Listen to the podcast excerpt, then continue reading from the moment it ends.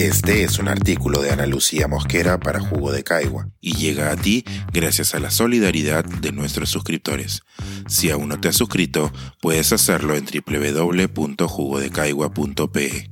Ahora puedes suscribirte desde 12 soles al mes. El racismo, un sistema perfecto. ¿Es la negación del racismo la gran herramienta para perpetuarlo? Ahora le digo mi amor pero en los 1600 hubiera sido mi esclavo. Dice un video que mi prima me compartió hace poco con indignación. Por ello también me enteré de que se trataba de un trend de TikTok, en el que las personas se mostraban junto a sus parejas afrodescendientes, principalmente hombres, utilizando como fondo la canción La Rebelión de Joe Arroyo. Para ser honesta, pensé que no serían tantos.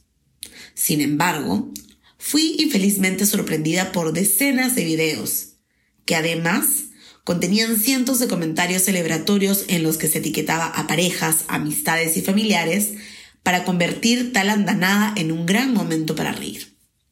Lo que siguió después fue una serie de eventos totalmente inesperados. Decidí tomar uno de los videos como referencia para intentar decir, entendiendo las limitaciones que tiene un TikTok, ¿Por qué estar en una relación amorosa con una persona racializada no evita que eventualmente podamos tener una conducta racista o reproducir el racismo a través de nuestras acciones? La respuesta fue abrumadora. Recibí cientos de comentarios de personas que rechazaban este argumento e incluso una respuesta de la creadora original del video mencionando que era imposible que ella pudiera tener una conducta racista porque ella también se reconocía como una persona negra. Además, argumentaba que mi respuesta a su video respondía a mis propias experiencias con el racismo, a estar dañada y a ser altamente sensible a un video que se hacía desde el humor. En función de ello, es pertinente hablar de un problema que es aún más grande que el racismo, la negación del mismo. Esta negación se presenta cuando invalidamos por completo la naturaleza estructural de esta problemática y se nutre de una compleja construcción argumentativa que sigue creciendo y tomando nuevas formas. Desde el mito del mestizaje hasta el llamado la unidad nacional, pasando también por el todos somos iguales, sin dejar de lado el famoso el que no tiene de inga tiene de mandinga, la cantidad de argumentos que hemos construido y repetido a lo largo de los años dan cuenta del enorme esfuerzo que continuamos haciendo para evitar mirar de frente un problema que no va a desaparecer solo porque nos debemos a nombrarlo. Según la primera encuesta sobre diversidad cultural y percepciones sobre discriminación realizada por el Ministerio de Cultura, el 53% de las personas en Perú consideran que el país es racista o muy racista pero solo el 8% se considera a sí mismo racista o muy racista. Esta cifra representa, quizás, una de las mayores contradicciones que tenemos como sociedad y es a su vez el combustible perfecto para que la maquinaria del racismo siga andando. La incapacidad para reconocer nuestra responsabilidad individual en un problema colectivo de carácter estructural, que sigue manifestándose en todas las esferas de nuestras vidas. ¿Es acaso el racismo un sistema perfecto y en tanto perfecto imposible de destruir? Aún no tengo una respuesta para eso. Y en mis momentos menos optimistas pienso que no tenemos salida.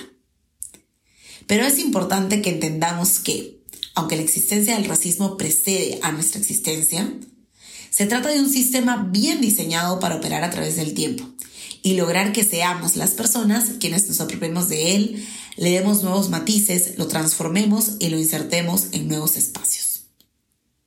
Prueba de ello es la cantidad inmensa de contenido creado por las nuevas generaciones y replicado de manera masiva gracias a la proliferación de nuevas plataformas digitales que reproduce el racismo y sus argumentos. Sin embargo, escribo este artículo desde el NOS, porque lo que pasó con las respuestas a mi video me interpela y me invita también a reconocer que a pesar de ser una persona racializada, he operado sin duda dentro de las lógicas del racismo.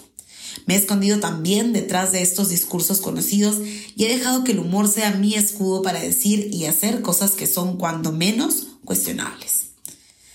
Y lo hago también porque es importante que asumamos nuestro rol y que propiciemos a partir de hechos cotidianos o de un tren de TikTok una conversación seria y honesta sobre el racismo que parta desde el reconocimiento y no desde la evasión.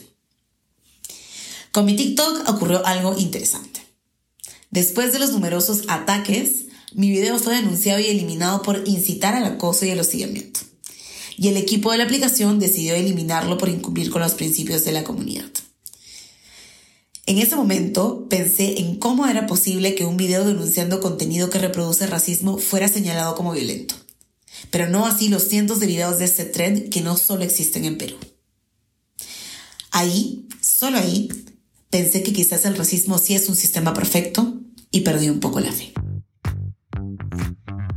Pensar, escribir, editar, grabar, coordinar, publicar y promover este y todos nuestros artículos en este podcast cuesta y nosotros los entregamos sin cobrar. Contribuye en www.jugodecaigua.pe barra suscríbete y de paso espía como suscriptor nuestras reuniones editoriales.